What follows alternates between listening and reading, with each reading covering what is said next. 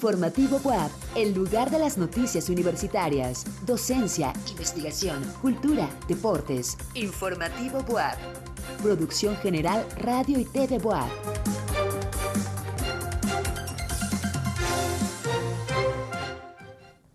Muy buenas noches. Gracias por acompañarnos en Informativo WAP. Hoy lunes 6 de marzo, les saluda con afecto José Carlos Bernal con la información más importante de este día en nuestra universidad. Firmará BUAP convenio con la Universidad de Oxford. Estudiante de medicina formará parte de la primera misión latinoamericana de investigación análoga de Marte. Celebramos el natalicio del escritor colombiano Gabriel García Márquez. BUAP presente en el Festival Internacional del Folclore en Agrigento, Italia. ¿Quieres saber más? Quédate con nosotros en Informativo BUAP. Gracias a todas y todos por acompañarnos. Una vez más les damos la bienvenida a Informativo BUAP. Además del canal 18.1 de su televisión abierta, nos pueden ver y escuchar a través del 118 de Megacable en nuestras estaciones de radio en Tehuacán, Chignahuapan y la ciudad de Puebla, en redes sociales como arroba TV y desde cualquier lugar del mundo a través de radio y o por la app Radio y TV Vamos a las noticias. La Benemérita Universidad Autónoma de Puebla lamenta profundamente el fallecimiento del licenciado Amado Camarillo Sánchez, quien fuera secretario de Educación Pública en el Estado y rector interino de esta casa de estudios, de marzo de 1962 a abril de 1963. Nuestro pésame a sus familiares y amigos. Descanse en paz. Y con el fin de fortalecer la internacionalización de la UAP, la rectora Lilia Cedillo Ramírez realiza durante esta semana una gira de trabajo por Inglaterra. Entre otras actividades, encabezará la firma de un convenio con el Instituto Jenner de la Universidad de Oxford, ubicada por diversos rankings entre las cinco mejores del mundo. En Londres, la rectora será parte de los invitados que asistirán a la entrega del doctorado honoris causa por la Queen Mary University of London al director general del Instituto Politécnico Nacional, Arturo Reyes Sandoval, quien se desempeñó como profesor visitante en la UAP y la compañía del ballet folclórico de nuestra universidad nos representa con orgullo en un importante festival europeo. José Tlachi nos presenta la siguiente nota.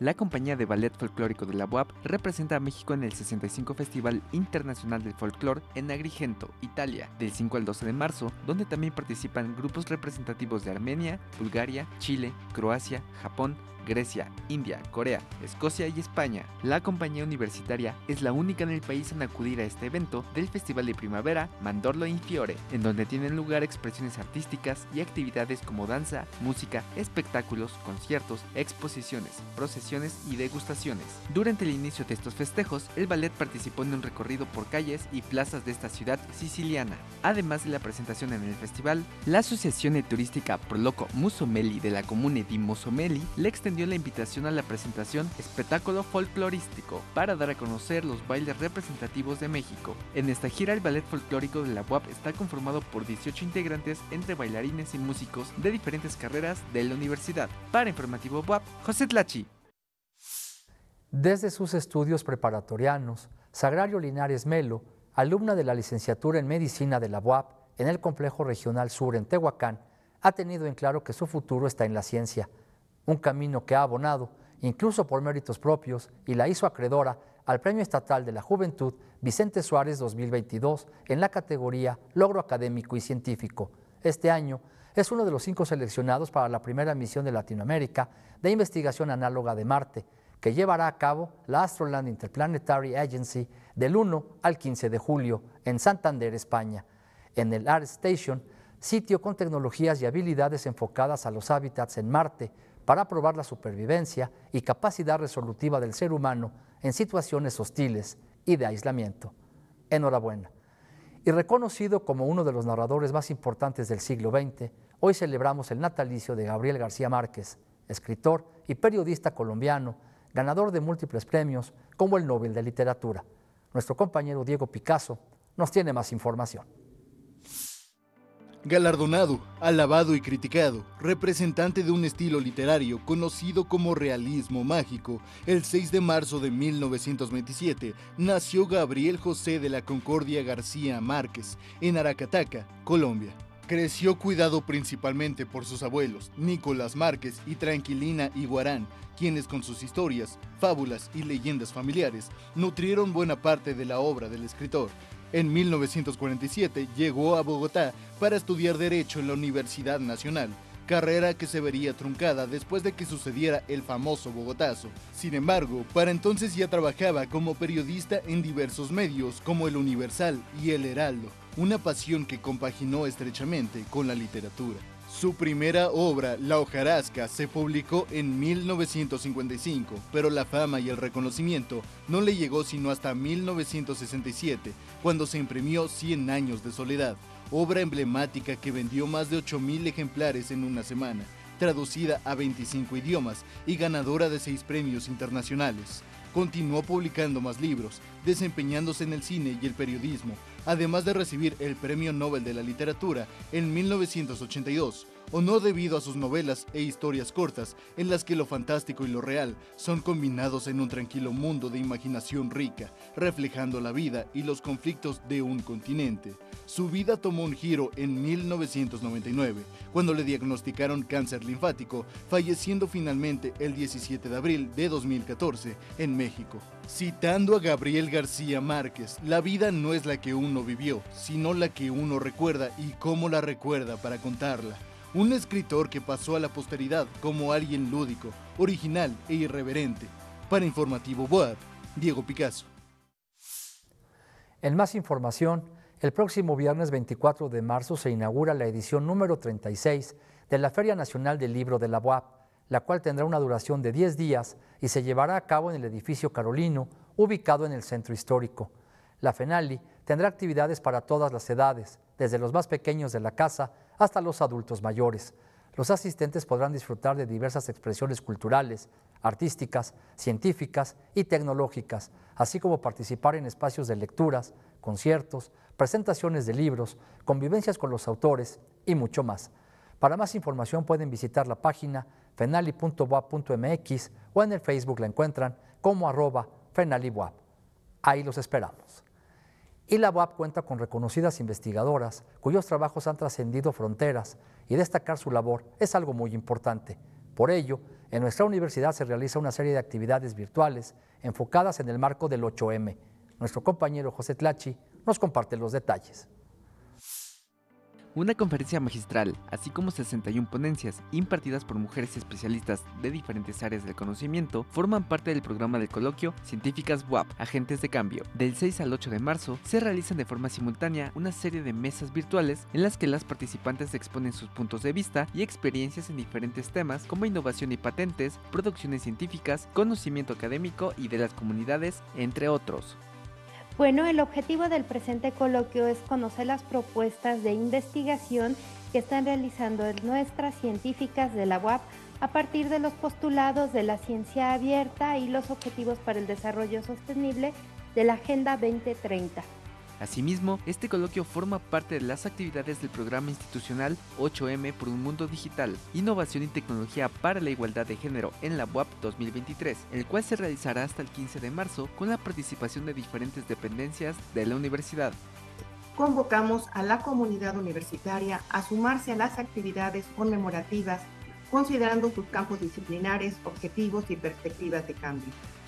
Que solamente tenemos una mujer premio Nobel de Economía, una sola mujer que ha sido reconocida con la medalla Fields de Matemáticas y que pasaron más de cinco décadas para que volviera a entregarse de manera reciente un premio Nobel de Física a una mujer.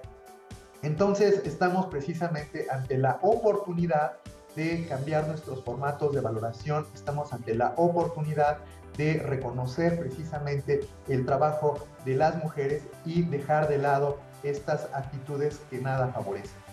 Durante el primer día de actividades del coloquio Científicas WAP se impartió la conferencia magistral Herramientas de protección para personas usuarias en la plataforma de Meta, a cargo de María Cristina Capello, líder de seguridad, salud y bienestar de personas usuarias para América Latina de Meta. De entrada, cero tolerancia al intercambio no consensuado de imágenes íntimas viola las políticas de Facebook y de Instagram. La propia amenaza de compartir tu contenido también viola de nuestras políticas. Entonces, eso es algo que puedes reportar eh, si alguien te manda un mensaje amenazante, si alguien coloca un comentario sobre esto, eh, no lo vamos a permitir. Personas que están pasando por situaciones similares, eh, ya sea en, las plataformas, en Internet en general, y poder conectar con, ese mundo y con esas otras personas para promover un cambio realmente, ¿no? Y para, y para poder apoyarnos y solidarizarnos unos con otros. El programa completo del coloquio está disponible en la página de Facebook de la Dirección Institucional de Igualdad de Género, mientras que el programa de 8M por un mundo digital inclusivo puede ser consultado en la página principal de la UAP. Para Informativo UAP, José Tlachi.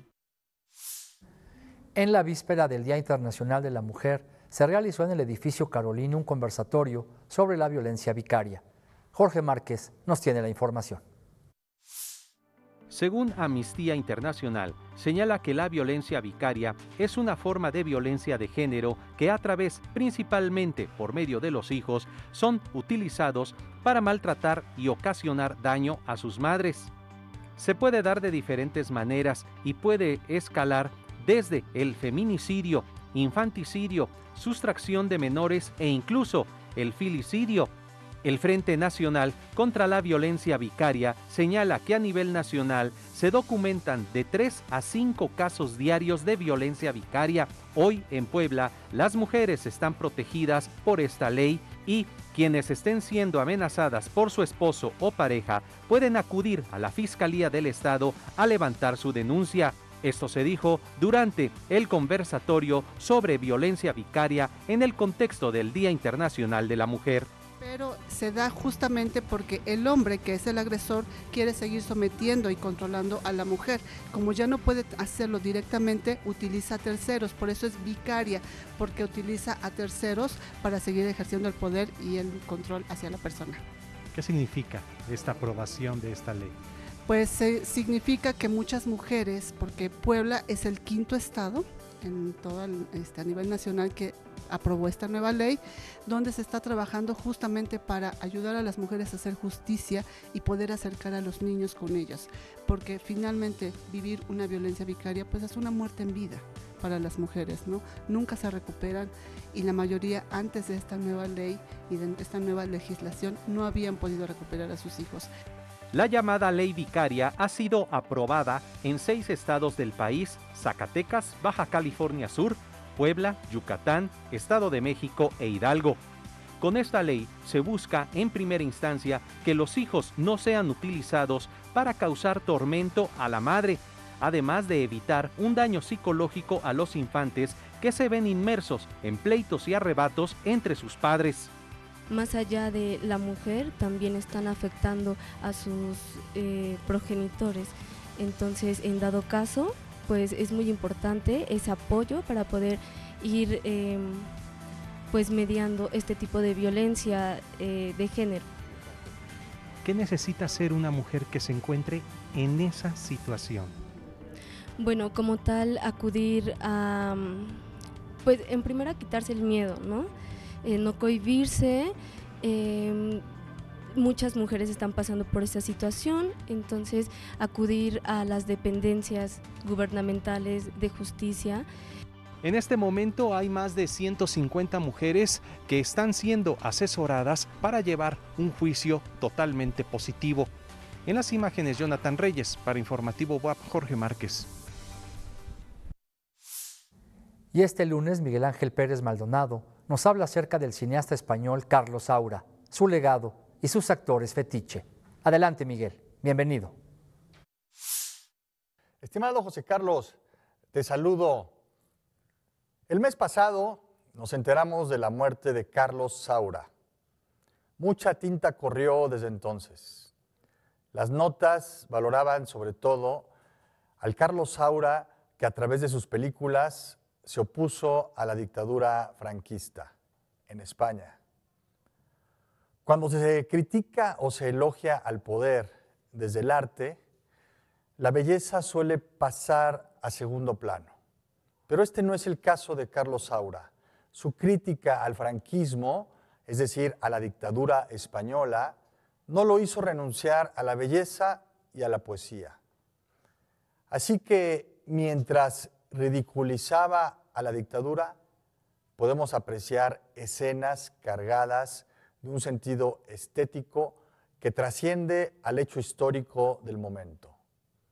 Por ejemplo, en la película Cría Cuervos de 1976, es memorable la escena en que la madre y la hija, Ana Torrent, llenas las dos de melancolía, cantan la canción ¿Por qué te vas? interpretada por Janet y compuesta por José Luis Perales. Se dice que en 1976, cuando la película ganó el premio del jurado en el Festival de Cannes, por los pasillos del festival se organizaban corrillos que cantaban a coro Todas las promesas de nuestro amor se irán contigo. ¿Por qué te vas? ¿Por qué te vas? Más allá de las maravillosas escenas en las películas de Saura, me gustaría resaltar la costumbre de algunos directores de cine de recurrir con frecuencia a los mismos actores, de tal suerte que se construye una relación casi íntima entre el actor y el director. Esto lo hemos visto en diversos directores. El más representativo de todos es François Truffaut, que filmó con Jean-Pierre Léaud cuatro películas desde que era un adolescente de 14 años hasta que se convirtió en un adulto de 35 años. Otro caso emblemático es el del director Werner Herzog y el actor Klaus Kinski. Juntos hicieron cuatro películas y ambos crearon una relación de amistad y de odio. Aquí el refrán inglés la familiaridad genera desprecio, cabe perfectamente. Cuando un director de cine establece cierta preferencia por un actor, como Fellini por Mastroianni, o Martín Scorsese por Robert De Niro, que filmaron juntos nueve películas, asistimos a algo que va más allá de una película. Estamos frente a la comunión de dos personas encarnando juntas una aventura estética.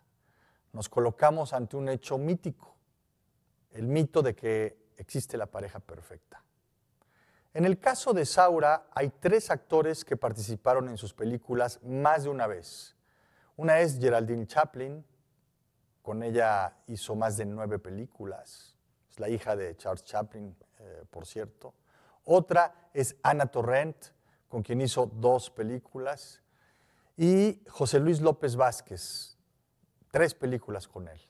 Estos actores han hecho grandes, grandes películas a lo largo de su carrera, pero solo una vez han tenido a la pareja perfecta. Buenas noches, José Carlos. Esto es la UAP en la cultura y la cultura en la UAP, el de la voz, Miguel Maldonado. Nos vemos el siguiente lunes.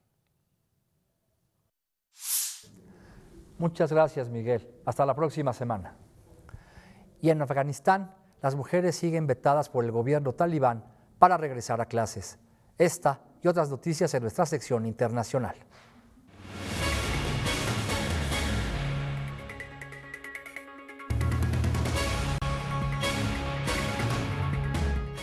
Los países miembros de la ONU llegaron a un acuerdo para crear el primer tratado internacional de protección de la alta mar, destinado a contrarrestar las amenazas que pesan en ecosistemas vitales para la humanidad.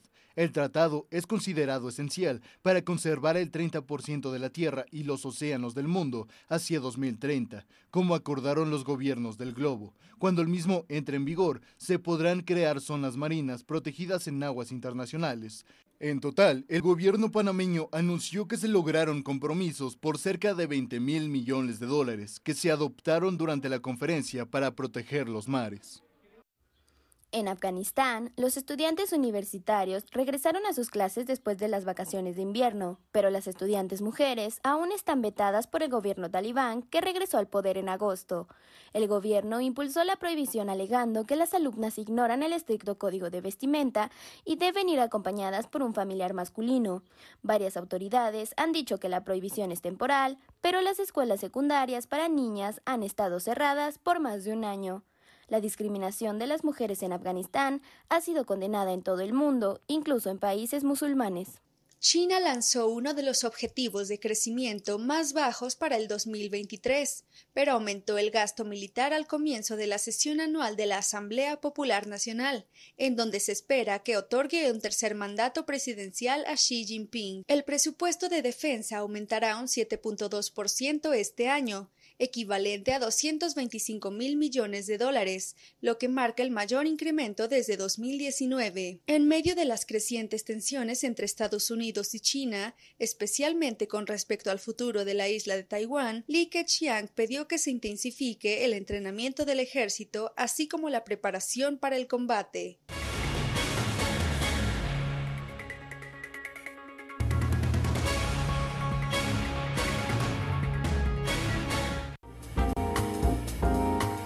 Informativo Boab, Cultura. El Archivo General Municipal de Puebla, en su sede de la antigua cementera Toyac, es un espacio que resguarda parte de la historia de nuestra ciudad, pero también es un ejemplo y testigo del patrimonio industrial poblano. Este es el reportaje que hoy nos presenta nuestro periodista cultural, Carlos Baceda.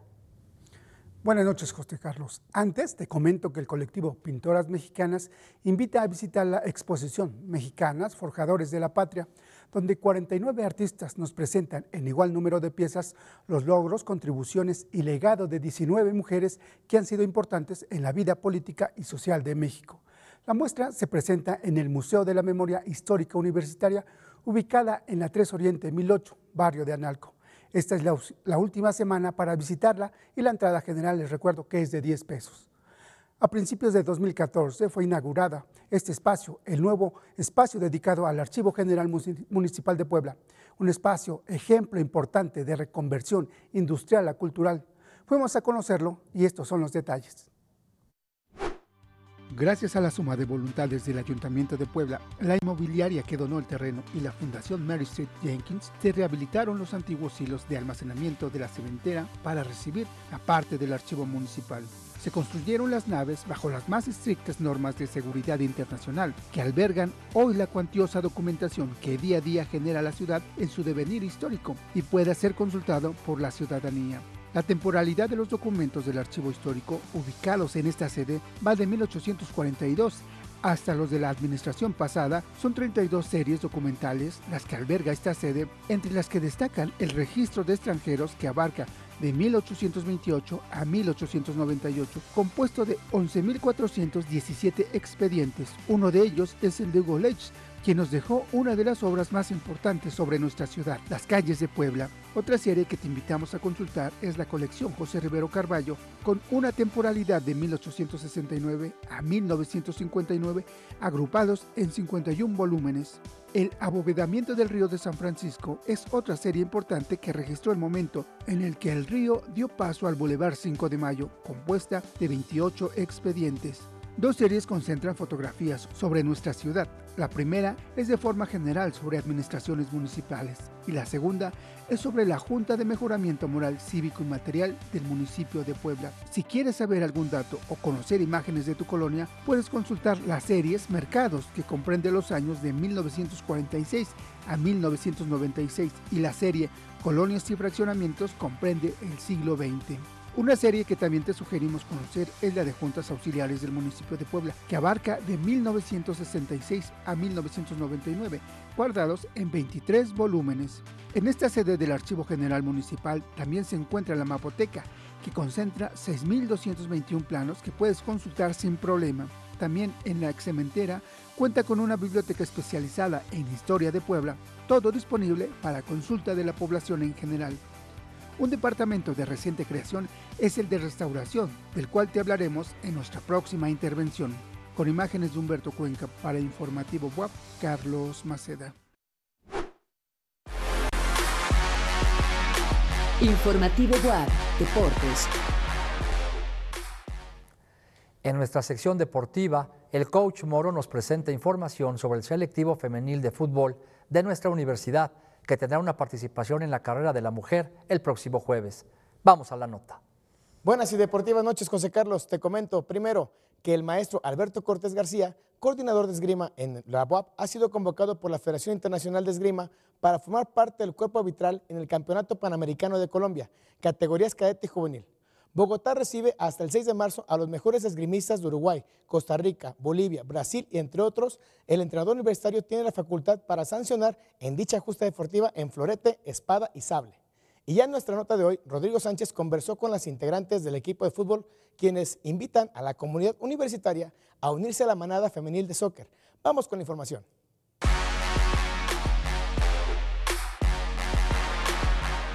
Y bueno amigos de Informativo WAP, a vísperas de que se viene el 8 de marzo, eh, el Día Internacional de la Mujer, tenemos una entrevista muy especial con el selectivo de Fútbol Asociación de nuestra universidad, en donde platicamos con ella sobre sus próximos torneos y claramente sobre el 8 de marzo. Así que vamos con todos los detalles de esta entrevista. El equipo de Fútbol Asociación de la UAP se prepara para su próximo torneo, en donde sin duda darán una participación excelente como siempre. Actualmente por este nuevo, periodo, nuevo semestre, se han integrado muchísimas más chicas, por lo que se ha tenido que dividir el equipo en dos, Lobas A y Lobas B, pero ambas representando a la universidad en los dos torneos que se están llevando en Comde, en Apuap. Ahorita ya estamos en preparación para Conde, ya, se acerca la fecha para la competencia estatal y esperemos llegar nuevamente al nacional. Las chicas participarán en la edición 2023 de la Carrera de la Mujer organizada por nuestra universidad, en donde invitaron a las mujeres que integran nuestra máxima casa de estudios a sumarse a este evento que sin duda es de tomar en cuenta invitarlos a lo que es la carrera de la mujer eh, específicamente. Eh, nosotras formamos parte del selectivo y vamos a presentarnos en la carrera como selectivo y es invitar a todas las mujeres estudiantes de la facultad, maestras, docentes y también, ¿por qué no?, a los demás selectivos. Por último, agradecieron a la rectora y al equipo de la Didecufi por el apoyo brindado al selectivo femenil e invitaron a las universitarias a pertenecer a la jauría para que crezca la manada. Bueno, yo creo que es muy importante este apoyo. La verdad, el fútbol femenil ha crecido muchísimo y es bastante bueno que en la universidad le den ese, ese apoyo, sobre todo a las mujeres, que es un poco complicado. Eh, yo creo que es muy, muy, muy cool, la verdad. Pues se ha visto el cambio con la rectora. Anteriormente, por lo que sé, no, no se contaba con becas, no nos daban a lo mejor eh, tenis, porque en la universidad pasada nos dieron una beca precisamente para irnos a competir y de igual modo nos dieron pants, uniforme. Este es un apoyo, la verdad, bastante bueno. Entonces creo que sí se ha visto el crecimiento no solo en el fútbol, sino en general en todas las disciplinas. Bueno, también no olviden seguirnos en nuestra página de Instagram, Lobas Femenil. Ahí también encontrarán mayor información e incluso conocerán alguna de nuestras actividades y partidos que vayamos teniendo a lo largo del semestre siento que en muchas ocasiones tienen miedo como a implementarse al equipo, pero por parte de nuestra capitana y algo que es de admirar es que siempre nos ha hecho muy unidas. Entonces no hay como que ese, por si tienen miedo a que si entran y no las van a incluir, es lo contrario, es muy diferente, nosotros estamos muy unidas y como le habían comentado, eh, es algo que nos identifica, el ser unidas en nuestro equipo. Y pues bueno, ahí tienen todos los detalles. Recuerden seguirlas en sus redes sociales y recuerden también apoyarlas porque creo que en este 8 de marzo lo importante es también respetar a la mujer no solamente en esta fecha, sino siempre. Con imágenes de Jonathan Reyes para Informativo WAP, Rodrigo Sánchez. Por su parte, queremos felicitar a TV WAP por sus dos años de transmisión, así como al informativo por su primer aniversario.